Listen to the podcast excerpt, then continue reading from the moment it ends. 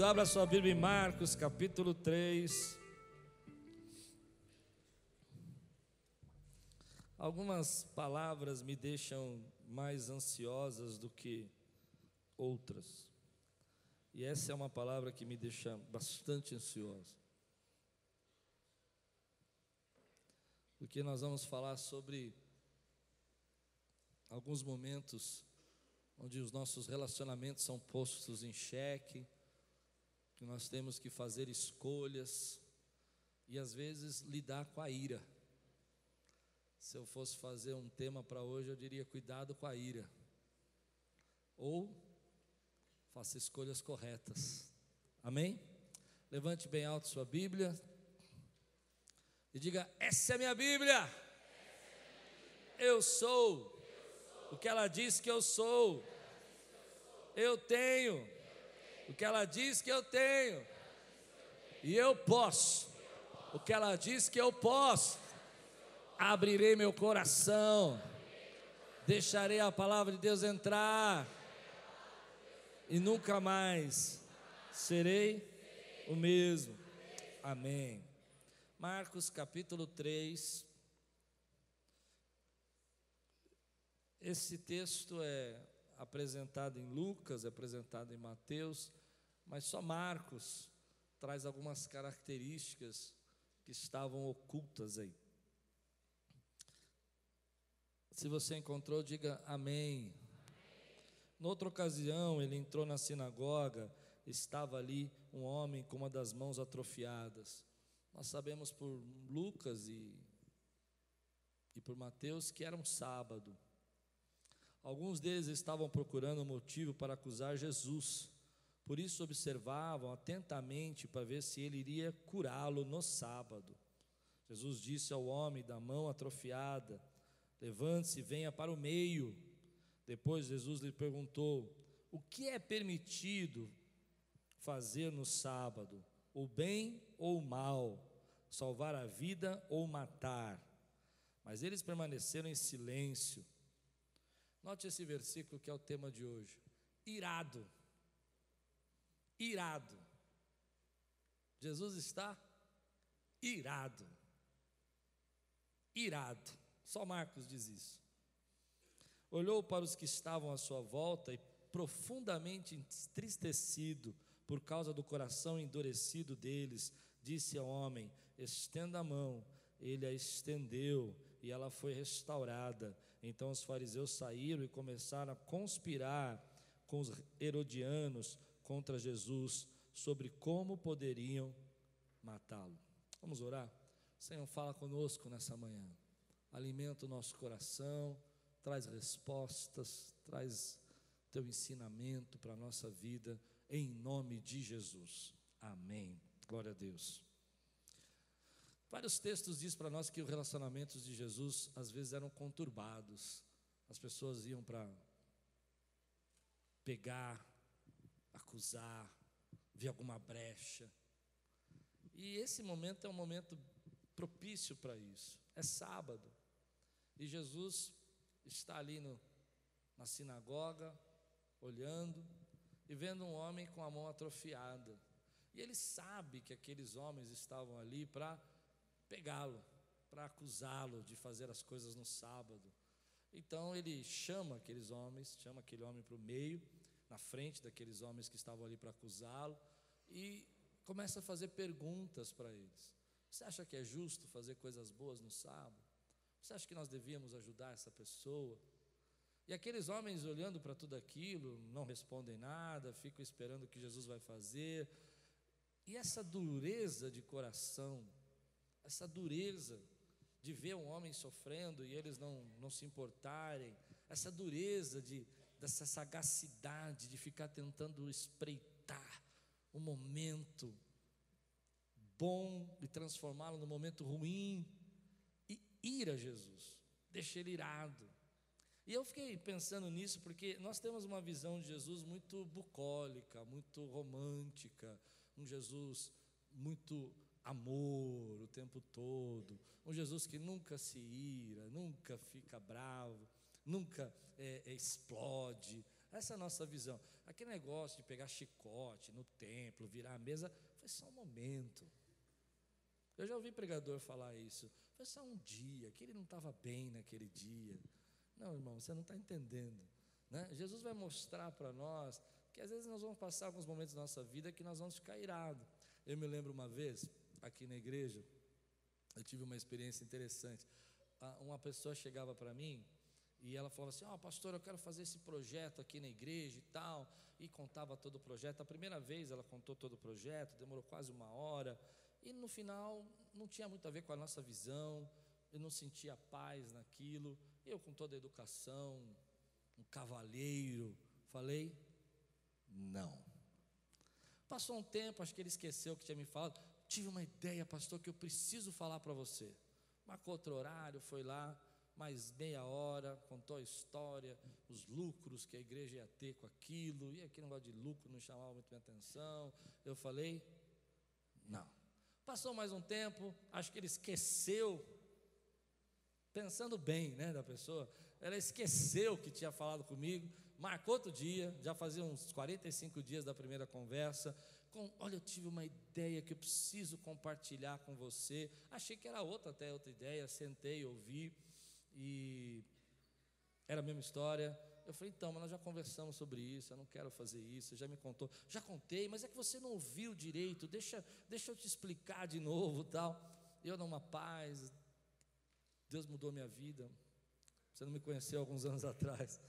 E aí, ok, na quarta vez, ele me parou na porta, eu falei, não vou marcar mais hora, né? Para ele contar a mesma história, vou falar não de novo. Ele falou, não, porque você precisa me ouvir, que essa ideia é boa. Então eu olhei para ele e falei assim: escuta aqui. E deu uma bronca. Bronca. Não fui grosso, não falei nada é, exagerado, mas fui incisivo. Fui, fui sério. Fui nervoso. Falei: chega agora. Eu não vou fazer. Você não vai me convencer a fazer. E você já falou isso para mim. Ou você está doente, ou você fica repetindo a mesma coisa e não ouviu o meu não. Não é não. Isso, obrigado. Viu? Até ele sabe. Até ele sabe. E aí, eu ouvi uma história, uma frase muito engraçada. Nossa, você nem parece pastor. Não, você não entendeu. Nossa, mas você, você, você nem parece pastor. Eu tinha ouvido o camarada três vezes. Eu já tinha escutado a história três vezes.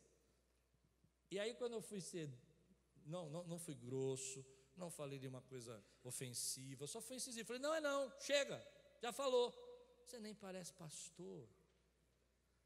E aí eu fiquei pensando como a gente tem uma visão da vida, das coisas e dos relacionamentos que a gente se envolve, que parece que nós temos que aceitar todas as coisas, que nós temos que fazer todo mundo ficar feliz, que todo mundo tem que ficar muito contente com a gente, e é uma pressão que você passa. Quem está entendendo o que eu estou pregando aqui? E você está no meio do teu trabalho e tem aquela pessoa que está te espreitando, e você nunca pode chegar para ela e falar: escuta aqui, eu sei muito bem o que você está fazendo. Você tem que falar: oh, amada. Que bom que você veio. Eu trouxe um cafezinho com estriquinina para você hoje. É uma coisa interessante a maneira como a gente está numa fase de politicamente correto, né? E tudo tem que ser feito de um jeito. E a Bíblia diz que Jesus ficou irado, ele ficou nervoso, era irritante a dureza de coração. Assim como é irritante para você, às vezes, estar falando para as pessoas, tentando participar com elas, tentando ser gentil, e elas continuam tentando fazer você de boba. É irritante. É irritante você às vezes está dentro da sua casa e você vê aquelas coisas bagunçadas e você já falou 500 vezes, mas ninguém escuta o que você fala, é irritante. Agora é a hora das mulheres falar: prega, pastor. Ajuda, fala: prega, pastor. Ah, lá em casa é diferente, tá certo. Você é abençoado, abençoado. Lá em casa nem falo nada, nem falo nada. Ó, vou dizer, Aí você começa a viver aquela pressão das pessoas ficarem olhando para você, e você começa a ficar irado e, e, você não sabe o que fazer com aquilo, porque imagina a situação: Jesus ia fazer o bem e as pessoas estavam preocupadas com um sábado, estavam preocupadas com as regras, com a religiosidade delas, estavam preocupadas com elas mesmas, mais ou menos como a gente vive hoje. Você está cercado de gente preocupada com ela mesma e ela começa a jogar uma série de culpas sobre você, como se a preocupação sobre elas mesmas fosse a melhor preocupação. E aí eu vou dizer para você que eu olho para Jesus e eu fico triste comigo quando eu olho para Jesus, porque Jesus ficou irado, ele não teve vergonha de ficar irado, ele não teve vergonha de dizer assim: escuta aqui, é o seguinte, o que, que você acha que tem que fazer com esse camarada aqui? Ele não teve vergonha de chamar a responsabilidade para ele. Quantos estão entendendo que eu, que eu estou pregando aqui? Ele não deixou que os olhos mudassem os pensamentos dele, ele não deixou que a opinião dos outros mudasse a posição. Quanta gente hoje, meu irmão, muda a posição para agradar todo mundo, deixa de ser o que Deus chamou para ser, porque quer agradar todo mundo. Quanta gente hoje não se posiciona espiritualmente, porque quer agradar todo mundo. Quanta gente hoje está evitando perseguição, mas por evitar perseguição, traz destruição para sua casa. Quem entende que eu estou pregando aqui, diga amém, meu irmão. Às vezes eu fico, eu, eu, eu, eu, vejo pastores, meus amigos, que eles não se posicionam. E eu fico assim. Entendeu não? Tem lá uma senhorinha na igreja, uma família que domina a igreja inteira e ele não se posiciona. E fica com fofoquinha. Xixi. Xixi. Né? Ela vai lá, xixi. E ele sabe quem é. Irado irado, eu fico irado com isso. Irado. E aí, quando eu vou me posicionar, nossa, pastor. Irmão, você não vai agradar todo mundo. Põe uma coisa na tua cabeça, faz o que Deus está mandando você fazer. Você não vai agradar todo mundo. Tem gente que não consegue crescer porque quer agradar todo mundo. E não vai. Não vai, meu irmão. Tem gente que vai fazer as escolhas que eles querem fazer, independente do que você fizer. Para mim, esse texto é muito claro. Pensa bem, querido: o homem tem mão mirrada. O que é uma mão mirrada? É uma mão seca, atrofiada. Jesus vai fazer aquela mão. Quantos podem dizer a glória a Deus por isso?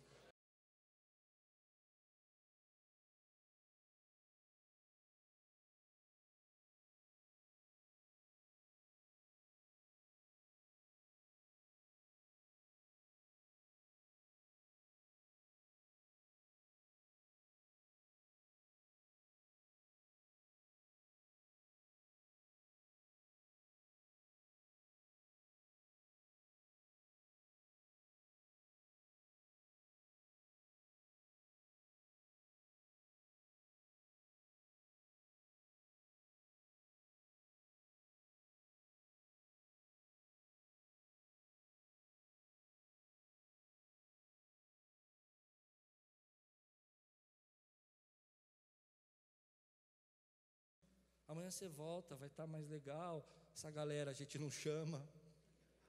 A gente fala para eles não virem amanhã, diz que a porta está fechada. E eu faço um milagre. E nós, evitamos problemas, não é? Nós evitamos confusão. Eu fiquei falando, Jesus, só podia ter sido mais, né? Legal. Porque não é assim que a gente faz. Preste atenção, não é assim que você faz. Eu não, eu não quero apontar o dedo para você, porque eu estou apontando o dedo para mim. Não sei se você entende o que eu quero dizer. É assim que eu faria. Eu dizer assim: ó, é o seguinte, o, o Nicolas está aí hoje.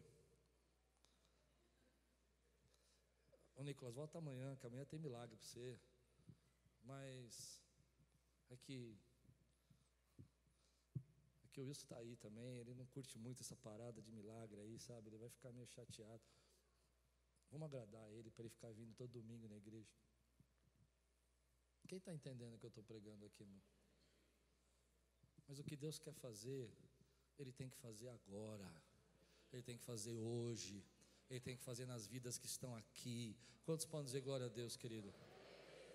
Isso serve para a tua vida, porque tem gente pressionando você.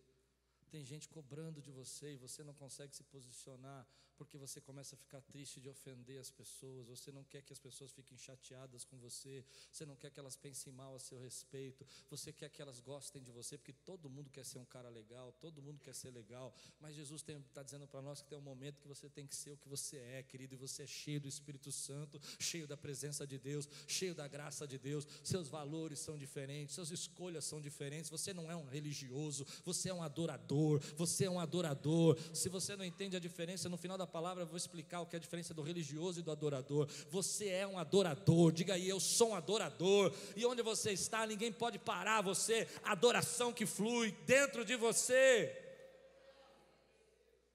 E uma coisa que vem no meu coração é que a gente não pode ser é, é, responsável pela felicidade dos outros. Deixa eu explicar isso que eu vou dizer para você. Algumas pessoas vão criando esses climas na nossa vida, no seu trabalho. As pessoas não gostam de você, elas não gostam do seu jeito, elas estão lá para te pegar, elas têm inveja de você e você fica sendo responsável pela felicidade delas. Quantos conseguem entender essa mensagem? É um pouco profunda isso. Então você começa, não, eu não quero chatear, eu vou combinar então para ela vir no domingo, pra, no outro domingo, porque aí outro domingo eu, eu falo para ele não vir, entende mais ou menos? E você fica responsável pela felicidade. E tem gente que joga essa responsabilidade sobre você, como se você fosse responsável para ela ser feliz, para ela se agradar, e ela fala: não, isso aqui foi legal, isso aqui eu não gostei, você tem que fazer o que eu quero, porque se você fizer o que eu quero, então você é seu amigo, e você começa a viver essa pressão de ser responsável pela felicidade dos outros. Mas me perdoe a dizer isso aqui de uma forma bem clara: você não pode ser responsável pela felicidade de ninguém, você só pode ser responsável pela sua felicidade, porque pessoas vão fazer as suas escolhas, elas vão ver milagres, elas vão ver sinais, elas vão ver mão surgindo, chamando a existência o que não existe, mas ainda assim elas não estarão felizes. Mas você sim, você pode dizer: Eu vou estar feliz com o que Deus está fazendo na minha vida, eu vou estar feliz com o que Deus tem feito hoje, eu vou estar feliz com o que Deus preparou para mim. Eu creio que Ele está aqui e eu estou feliz com Ele. Quantas vezes você vai encontrar pessoas na sua história, no seu trabalho, jogando peso? Quando você é jovem, garotão assim, tem 14 anos, 13, 12, é, é pouca gente para você deixar feliz. É a mamãe, papai, os três amiguinhos da escola e uma professora chata. É só isso aí. Não tem muito. Amém? Mas quando a vida vai crescendo e vem os parentes, vem os tios, vem os primos, vem os irmãos, vem os colegas de trabalho, vem as pessoas que você conhece, os irmãos da igreja, os irmãos da... Vou repetir,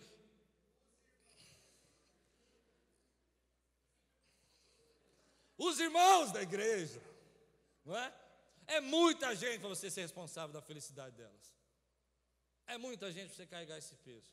E tem gente que carrega esse peso. Como que carrega esse peso? Tentando fazer as coisas, evitando conflito, evitando problema. Você precisa entender o seguinte: Jesus se irou, ele irou, mas ele sabia para onde direcionar a ira dele. Há muitas pessoas que se iram e não sabem para onde direcionar a ira delas.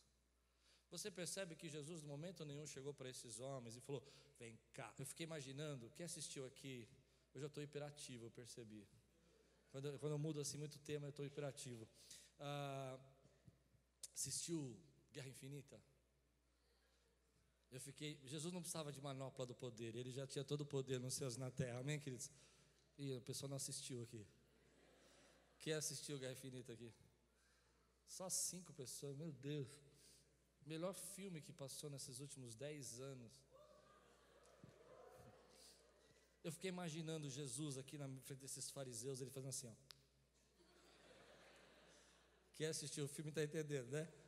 Eu falei, vai Jesus. Eu fiquei torcendo. Podia chegar no final de Marcos e falar assim: Jesus estalou os dedos. Aleluia. E os fariseus, Podia ou não podia?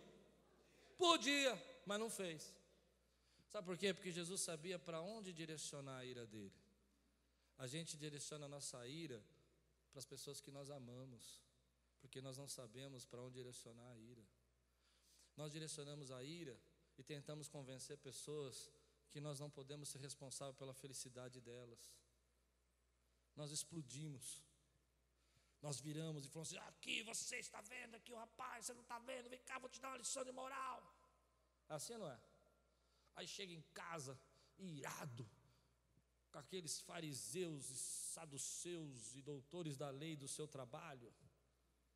E você chega, olha para o gatinho.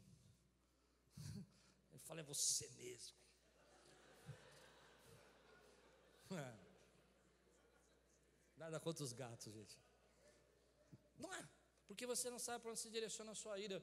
Quem não tem controle da ira e começa a praguejar, dizer: Deus, eu te sirvo desde criança, manda um raio. É, esse é um pentecostal orando. Hum. Você precisa saber para onde você direciona a sua ira. A ira não é pecado. Jesus tirou, diz o texto. Mas ele não direcionou a ira para aqueles homens, ele direcionou a ira dele para fazer o bem. Você precisa direcionar a sua ira para fazer o bem. Você está tão preocupado em convencer as pessoas, e Jesus sabia que nem elas vendo milagre vivo, ao vivo. Você nunca viu esse milagre, eu também não. Imagina você estar tá aqui sentadinho, vê uma pessoa com a mãozinha que não tem, e Jesus fala: estende a mão e faz assim. E você fala, mas é sábado. Aí eu faço assim.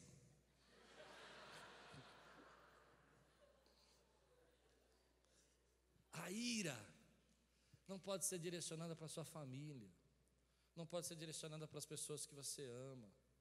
Pega toda essa angústia, toda essa ira que vem no seu coração por causa das pessoas que falam de você no trabalho e usa ela para produzir, usa para gerar energia, para você ser um profissional melhor, para você ser uma pessoa melhor. Não desconta no teu filho, não desconta nas pessoas que você ama. Como tem gente quando fica irado, desconta em todo mundo, ninguém consegue chegar perto. É uma, uma fala, uma fala dura. E às vezes com quem que tem que resolver o problema, com as pessoas que tem que fazer as coisas, não faz. Usa isso então para produzir. Eu vou dizer uma coisa para vocês que vocês vão achar meio esquisito, mas quando o diabo começa bater muito, sabe, querer lutar muito com essa igreja aqui, eu tenho um negócio com, com, com Deus que eu falo o seguinte: Deus, hoje vamos ganhar 10 almas. Quanto mais você me bate, mais eu ganho alma. Você não entende? Eu não posso falar para ele, ah, não, não, me deixa, não bate em mim. Porque a Bíblia fala que ele anda ao derredor, não é isso? Que a palavra de Deus fala que ele vem para perseguir, não é? Para tentar. Mas eu posso dizer uma coisa: eu pego essa ira que eu vejo ele pegando gente que ama a Deus e colocando fora, esfriando o coração, gente que estava na casa do Pai recebendo bênção, unção, enganando. Eu falo, Satanás, hoje eu vou falar do Senhor Jesus, e vai ter gente que estava com a mão mirrada, coração mirrada, mente mirrada, e vai receber revelação, cura, poder de Deus, graça de Deus, porque Ele está aqui. Você pode dizer amém por isso, meu irmão? Use a sua ira para o bem. Tem muita gente que usa sua ira para o lado errado, usa para Deus. É? Não vou orar mais. Está irado com Deus por quê? É porque ele não respondeu. Aí canta: se Deus fizer, Ele é Deus, se não fizer, Ele é Deus. Pega a tua ira, querido, joga para o mal. Começa a denunciar aí os ataques de Satanás contra a sua vida. Essa semana eu estava orando muita luta, muita luta, as batalhas e muita vitória. Vitória e luta, vitória e luta. Chegou uma hora que eu falei: Jesus, eu estou cansado. E aí o Espírito Santo falou no meu coração: Você está cansado por quê? Por causa dessas lutas todas. E Jesus falou no meu coração, querido, então pega esse cansaço, pega essa ira que você está sentindo por causa desse cansaço, dessa luta, e começa a usar suas armas que são poderosas em Deus para destruir fortalezas. Você não precisa descontar isso na sua casa, você não precisa descontar isso na sua igreja, você não precisa descontar nos seus irmãos. Jesus não fez isso. Ele não ficou preocupado se aqueles homens iam ficar felizes, se eles iam ficar contentes, se no final, uau, que bênção. Hoje ele não fez milagre, ele foi fazer aquilo que Deus mandou ele fazer, que era, querido, trazer graça e salvação. E ele vai pregar para nós nesse milagre, porque esse milagre tem uma revelação oculta. Você sabe que Jesus tinha bom humor, não sabe? E Ele vai usar esse milagre para revelar a nós segredos ocultos. Eu não estou dizendo que você não tem direito de ficar irado, Eu não estou dizendo que você não tem direito de ficar chateado. Eu estou dizendo para você canalizar essa ira, essa chateação para o lugar certo. Quer dizer, eu vou enfrentar esse problema. Satanás não vai ter vitória sobre a minha família. Eu não vou praguejar nem amaldiçoar a minha casa, mas eu vou usar toda essa ira para dobrar o meu joelho, para orar, para clamar, e Deus vai trazer respostas. Eu creio nas respostas de Deus. Quantos creem na resposta de Deus? Mas eu quero ir um pouco mais fundo. Às vezes nós ficamos tão pressionados em agradar as pessoas que nós deixamos de fazer o que é certo. E aquilo vai causando uma irritação na gente. Porque tem pessoas que acham que nós somos sempre responsáveis pelas felicidades delas. E elas jogam esse peso sobre nós, mas elas têm livre-arbítrio. Elas têm livre-arbítrio. Então você começa a tentar ajudar e as escolhas delas são sempre as piores. Por isso eu comecei a dizer para você que você é responsável pela sua felicidade, mas você não pode ser responsável pela felicidade de ninguém. Você pode dar a melhor educação para o seu filho, você pode pagar a melhor escola para ele, você pode ter sido a melhor mãe que você poderia ter sido, mas ele ainda tem livre-arbítrio para escolher. E aí você começa a se martirizar, sofrer pelas decisões dele. E você não pode sofrer pelas decisões dele, porque as decisões são dele. É duro, mas essa é a verdade. Há pessoas que vão chegar para você no seu trabalho e vão reclamar, vão dizer de coisas duras a seu respeito, e a, a empresa, e o que você faz, porque elas estão esperando alguém para resolver o problema delas. Mas você não pode resolver o problema de todo mundo. O que você pode é tomar uma decisão, dizer assim: eu vou ser feliz com Deus, e eu vou fazer o que Deus está mandando eu fazer. Há pessoas da nossa família que não vão aceitar. Há pessoas que você tem como amigo que não vão aceitar o que Deus quer fazer na sua vida. Que vão ficar olhando para você e vão continuar como fizeram com Jesus, enxergando tudo aquilo que você está fazendo, esperando que você seja bênção e faça somente o que elas querem. Mas eu estou desafiando você a assumir a responsabilidade pela tua felicidade. E quando eu falo felicidade, entenda a felicidade com Deus. Quantos podem dizer amém? Assuma a sua, sua responsabilidade com a sua felicidade com Deus. Não é forte isso? Porque às vezes nós não conseguimos entender que nós estamos jogando toda a nossa ira e a pessoa continua lá falando, continua dizendo, machucando você, e aí você chega em casa, briga com a sua esposa, chega em casa, briga com seus filhos, e você não resolveu o problema. Resolver o problema não é ir lá brigar com a pessoa. Resolver o problema é você dizer: Eu vou fazer aquilo que Deus está mandando fazer. Você gosta de mim ou não gosta de mim, porque eu tenho um compromisso com o Senhor e eu creio que Ele me chamou. Então Jesus vem, chama aquele homem para o meio. E eu gosto dessa expressão. Jesus vem, pega aquele homem e fala assim: Vem para o meio. O meio, a ideia é colocar ele na frente de todo mundo. Jesus começa a expor aquele homem. Ele começa a expor a deficiência dele. Ele começa a expor aquilo que nele, naquele homem, não era bom.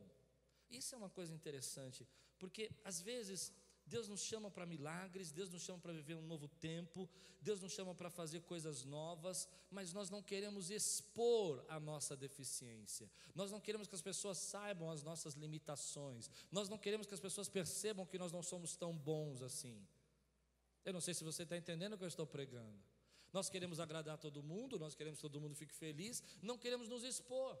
Mas Jesus vai e expõe aquele homem e fala: vem para o meio, mostre para todos a sua deficiência, porque quando Deus te chama para o meio, é porque Ele vai começar um processo novo na tua vida. Quando Deus te chama para o meio e começa a te expor, mostrar que você não conhece tanto, que você não sabe tanto, não se preocupe com isso, é nesse lugar, no meio, exposto, onde as suas deficiências aparecem, que a glória de Deus vai se manifestar na sua vida. Não é escondido, não é com a mão escondida, não é num canto da parede parede, não é no canto da igreja, não é no canto do ministério, mas é no meio, exposto, onde as pessoas percebem que você talvez não saiba tudo, onde as pessoas percebem que você ainda não está pronto, mas aí, não estando pronto, cheio de deficiências, cheio de erros, que Deus começa a te expor, e quando Ele começa a te expor, é que Ele começa a trazer milagres.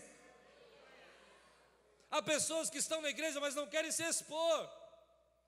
Mas o milagre só acontece quando você se expõe. Quando você diz, eu não sei tanto, eu não consigo entender toda a teologia, mas eu estou aqui para aprender, eu vou me expor, e à medida que eu me exponho, graça, graça, graça de Deus vem sobre a minha vida. Tem gente, querido, que Jesus está chamando para o meio, para que ele se exponha. Eu me lembro quando garoto, Deus me chamou para ser pastor, e eu tive que me expor. Ou seja, eu tive que dizer que eu era, que eu tinha um chamado. Porque enquanto eu sentia o chamado e não fazia nada e não me expunha, nada se manifestava também. Quantos entendem que eu estou pregando aqui? Eu quero ver um amém, meu irmão. Mas quando eu me expus, as pessoas começaram a mostrar as minhas deficiências. Algumas delas diziam assim: Ah, você fala português muito errado. Uau, nunca percebi isso. Só porque eu falava 500 gírias. Outros disseram assim: Ih, você não pode, você é muito irado. Você resolve tudo na briga. Eles começaram a mostrar as minhas deficiências. Assim como você se expõe, eles vão mostrar as suas deficiências.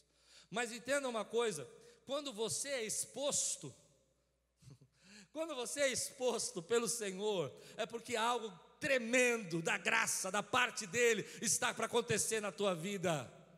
Você pode ficar à sombra, pode ficar escondido anos e anos, mas as coisas não vão acontecer na sombra. As coisas vão acontecer quando você começar a ir para o meio. É difícil ir para o meio, todo mundo vê você. Todo mundo diz: Ah, mas você tem uma coisa em casa, você não fez isso, você, você, não, você não parece isso, você. Entende o que eu estou pregando? Mas é na hora que você vai para o meio que você começa a crescer. Hoje Deus está chamando você para vir para o meio ainda que as pessoas vão ficar olhando para você com cara feia, ainda que as pessoas vão ficar olhando para você assim, ah, vai ter milagre sábado, hum, tô vendo, hein? Você está aqui só para dar trabalho. Não importa, vai para o meio, vai para o meio daquilo que Deus quer fazer na tua vida, vai para o meio do que Deus está chamando você, vai para o meio do propósito que Deus tem para você. Eu fico imaginando, às vezes, essa visão que eu tenho, a gente querendo ser tocado por Deus nos cantos querendo que Deus faça a obra completa, sare todas as nossas deficiências e fraquezas e problemas, para que depois Ele nos coloque no meio para nos usar. Mas não é assim que Deus trabalha. Deixa eu te ensinar como Deus trabalha. Ele te chama para o meio. Você vem como está, mão mirrada, deficiências, as pessoas olhando para você e todo mundo ali julgando você, mas é quando você está no meio, exposto, diga comigo, exposto, que Deus vai começar a derramar a graça dele. Tem gente que precisa se expor, e para se expor você precisa sair do seu cantinho. Estar tá em casa é confortável, trabalhar na obra é difícil. Ficar em casa, assistir pela internet é 10, a televisão 60 polegadas. O rosto do pastor parece um traquinas na televisão. Chegar aqui às 8 horas da manhã, arrumar cadeira, limpar, é difícil. Mas quando você é exposto, você começa a crescer e os milagres começam a acontecer. Não é fácil ser exposto, mas Jesus está chamando você para o meio. Jesus está dizendo: sai dos cantos, sai das pontas. Pare de ficar olhando os olhos acusadores desses homens e vem para o meio, porque eu quero começar algo na sua vida.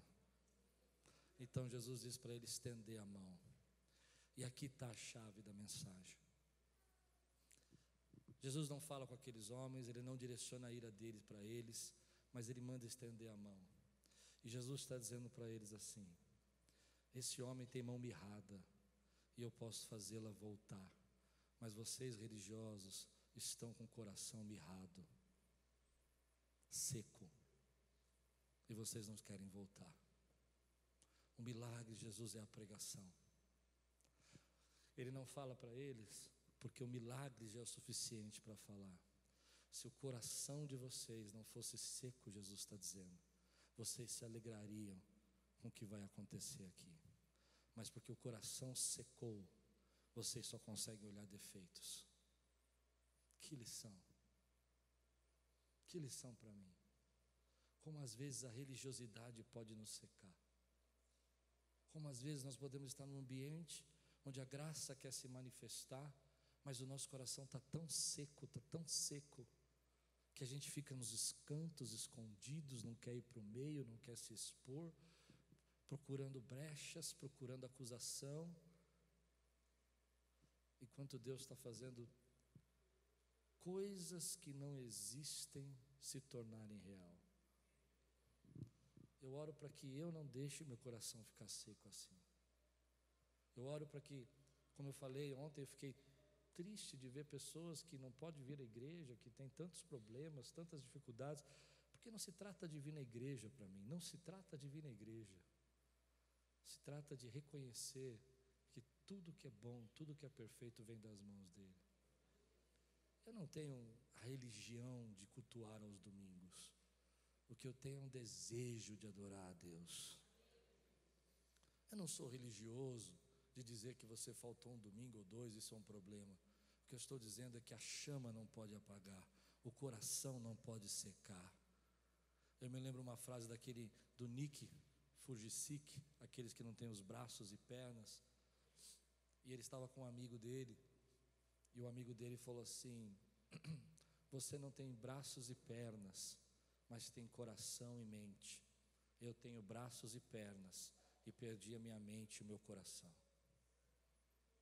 Essa frase não sai da minha cabeça quando eu li, porque muitos de nós temos as nossas mãos perfeitas, os nossos pés perfeitos, mas o nosso coração vai se secando. Ficamos escolhendo o dia para fazer o bem.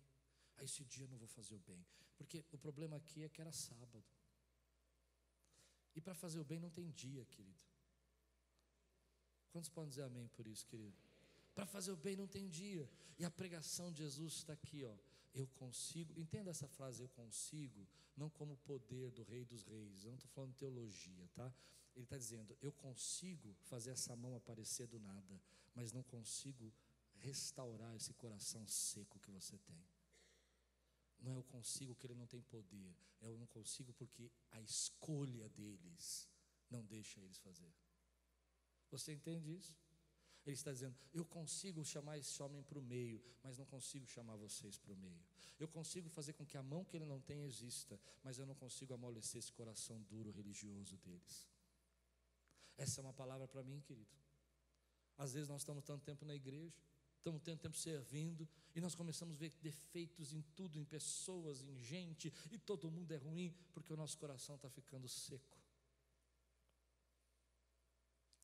Por outro lado, às vezes nós olhamos para a nossa vida também, nos vemos cheios de deficiência, cheios de fraqueza, coisas que nós não conseguimos resolver, fragilidades, defeitos na nossa personalidade, e Jesus está chamando você para o meio, porque o teu coração ainda está pulsando por Ele. Quantos podem dizer amém por isso, meu irmão? Porque quando o teu coração está pulsando por Ele, não é, querido, a sua perfeição, mas é a graça dele que vai derramar sobre sua vida. As pessoas vão perseguir, você pode ter momentos de ira, você pode sentir que o teu coração está pesado, às vezes condicione a tua ira para o inimigo, condicione a tua ira para aquilo que ele tenta roubar de você, não para a tua família, não para as pessoas que você ama. Pare de se se preocupar se eles vão ficar felizes, se exponha, venha para o meio, sinta a presença de Deus, não deixe o seu coração ficar ressequido. E aí então, querido, se você está pronto, se o seu coração ferve por Ele, como o meu ferve, eu quero dizer isso para você, querido, naquele momento eu queria estar lá, eu queria estar naquele lugar, porque se tem um milagre na Bíblia que eu queria ver, era esse. Eu comecei a imaginar, querido, aquela mão ressequida, aqueles dedos que não haviam, aqueles pedaços a Bíblia diz que era uma mão mirrada, ou seja, era uma mão menor, era uma mão seca, era uma mão pequena, mas ele diz: estende a sua mão. Eu fiquei pensando, Jesus, o Senhor pede umas coisas absurdas para nós, o Senhor nos chama por meio, o Senhor nos expõe, depois manda estender uma coisa que a gente não tem, não há mão ali, há uma mão mirrada, há um pedaço de mão, mas ele diz: estende a sua mão, e no momento que ele estende a sua mão, querido, é o Rei dos Reis, Senhor dos Senhores, deu uma palavra, e quando ele dá uma palavra, o universo se alinha, ah, os planetas se organizam, a terra é formada e mão é criada. Eu fiquei imaginando isso. Eu fiquei imaginando. Eu falei, Jesus, você pede uns negócios para nós que não tem sentido. Estende a mão, não tem mão. Tem um pedaço. Eu entendo, eu entendo o que você está falando. Ah, mas ele tinha, né? Jesus pediu. Não, mas não é isso que eu estou dizendo. Eu estou dizendo assim: estende a mão. E eu fico imaginando aquele homem estendendo a mão. Falo, que mão você está mandando? Essa ou essa? E ele estende a mão. E a Bíblia diz que na hora que ele estende a mão, aquilo que não existia, Deus chama a existência. Estende a tua mão, querido, nas áreas da sua deficiência, nas áreas que você se sente incapaz, nas áreas que você acha que você não está pronto, porque Deus está chamando a existência as coisas que não existem. Estenda a sua mão, querido, nas coisas que você precisa aprender, nas coisas que você precisa crescer, nas coisas que você precisa ser humilde, que você precisa entender, que há muito que aprender, porque é nessa área que Deus vai fazer o milagre dele. Vai para o meio, vai para o meio, vai para o meio. Chega de coração ressequido, chega de coração duro, porque você não viu isso, não viu aquilo, vai para o meio. Mas sabe o que me chama a atenção? É que quando aqueles homens viram aquilo, leia o último versículo, versículo 6. Ele estendeu a mão e foi restaurada. Isso me entristece. A gente não vai conseguir deixar todo mundo feliz nunca.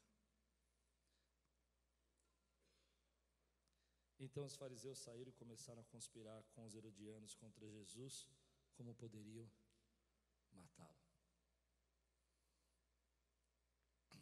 Você entende isso? Quanta coisa eu já vi na minha vida. Quanto milagre que eu não merecia, que eu já vi na minha vida. Quanta resposta de oração. E mesmo assim, meu coração ainda pode ficar duro. Eu não sei quanto a você, querido, mas é verdade o que eu estou dizendo. Eu não estou falando de você, estou falando de mim. Se isso serve para você, amém. Mas quanto milagre eu já vi de Deus. Ah, irmão, eu vi milagres de Deus quando eu tinha 5, 6, 10, 15. Vi Deus derramar graça sobre mim nos momentos mais difíceis da minha vida, trazer comida quando não tinha, responder oração imediatamente me fazer passar de ano quando eu não conseguia estudar, não tinha condição. E mesmo assim, às vezes eu digo: Senhor, tu estás aí. Eu não sei se você já fez isso, mas eu já fiz. O Senhor está aqui mesmo. Ah, eu acho que não adianta nada te servir. Ah, eu estou cansado de servir. Ah, as pessoas são muito difíceis. Elas sempre nos criticam. E Jesus está dizendo: vem para o meio. Para de ficar na sombra. Deixa eu te usar. Deixa eu te expor. Deixa eu mostrar as coisas que você não tem, que você não é capaz. Porque é nelas, nelas, na sua fraqueza, que meu poder se aperfeiçoa. Vem para o meio. Às vezes a gente não percebe, querido, mas o nosso coração fica seco. A gente põe no piloto automático. Estou pregando para alguém aqui ou só para mim? Eu estou pregando para mim agora, não estou pregando para vocês. Sinceramente, estou pregando para mim. Põe no piloto automático. Está no meio da adoração. Desculpa, mas estou pregando para mim, como eu falei. Acaba logo. Que chato esse hino. Está falando que o hino está vestido de glória. Ai, que chato. Está falando que Jesus vai voltar. Ai, que chato. Tem um cara ali do teu lado, meu, se quebrando, se arrebentando de chorar. E você fala, pô, meu, chora muito. O pessoal só vem para a igreja para chorar, não sei o que tem. Não é? Aí vem um camarada na igreja, querido. Eu vi uma história essa semana. Eu fiquei triste porque eu sei que isso acontece pastor foi pregar numa igreja nos Estados Unidos e entrou uma, uma mulher, um vestido muito simples, muito humilde, sujo, vestido sujo, muito simples. E ela entrou na igreja e o diácono foi até ela e falou assim: Escuta, esse é o seu melhor vestido para vir na casa de Deus? E com certeza aquela mulher não tinha condição de ter um vestido mais bonito, nem mais limpo. Então ela olhou, ficou meio sem graça. fez uma carinha e entrou no carro e foi embora. Mas o interessante foi o que o pastor falou. O pastor disse que quando ela entrou, ele ia pregar. Ele sentiu no coração que aquela noite ia ser a noite da mudança da vida dela. Mas ela não pôde ouvir a palavra, porque alguém reclamou do vestido dela.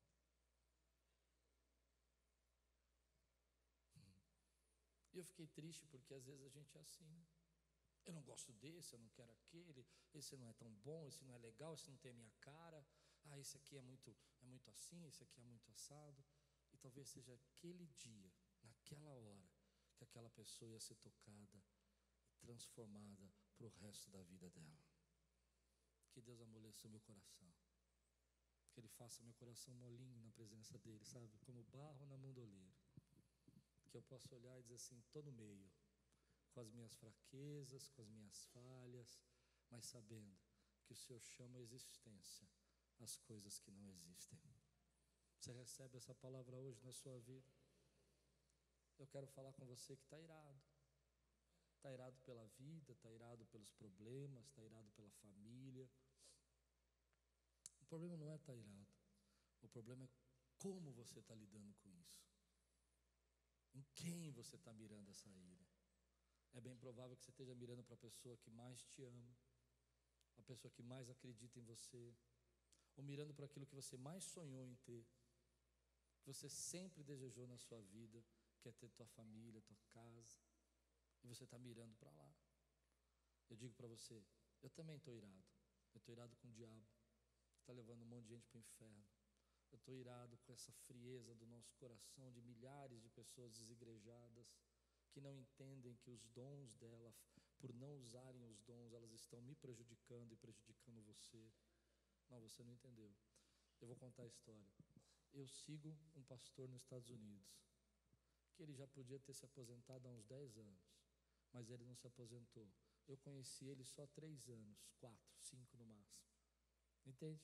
Mas os dons dele têm influenciado a minha vida. E eu louvo a Deus porque ele não desistiu. Os seus dons vão influenciar alguém. E se você desistir, Deus pode levantar outro, mas aquela pessoa nunca será a mesma, porque ela não recebeu dos seus dons. Eu estou irado com isso.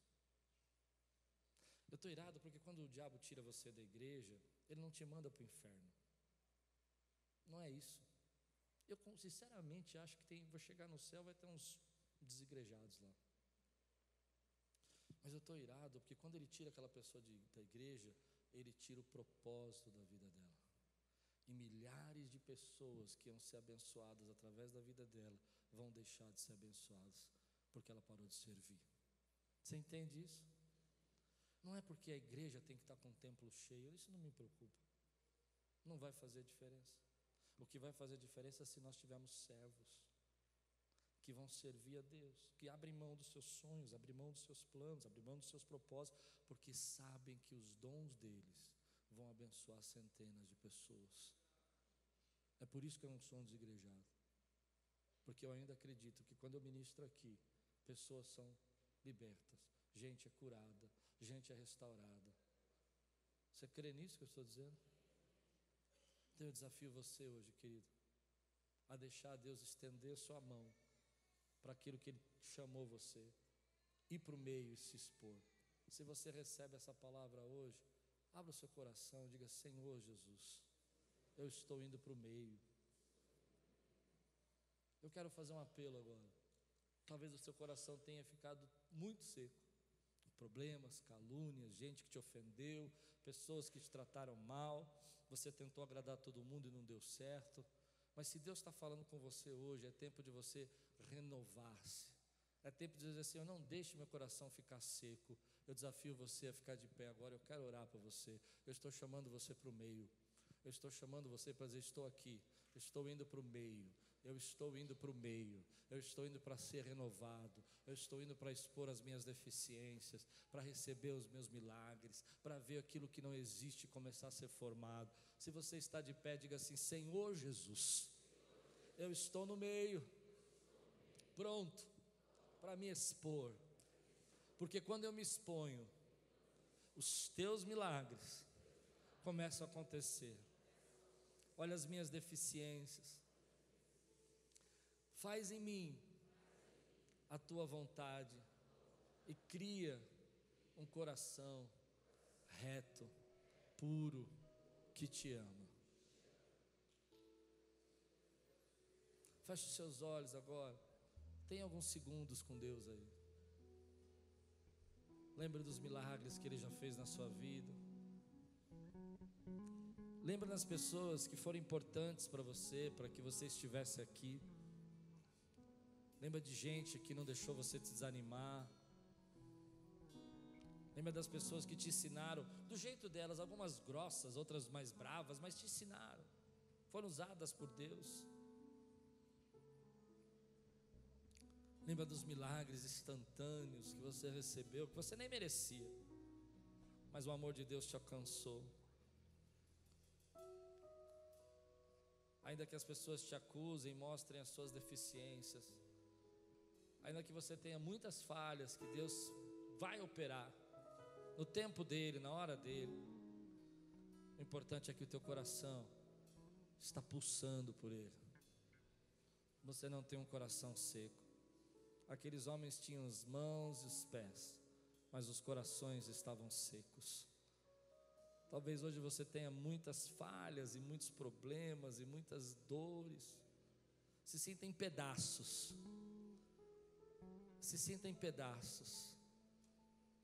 Sinta que você está com partes faltando de você mesmo. Mesmo assim, seu coração pulsa por Ele. Você ainda tem um coração de adorador. Levante sua mão e diga: Senhor, eu te adoro.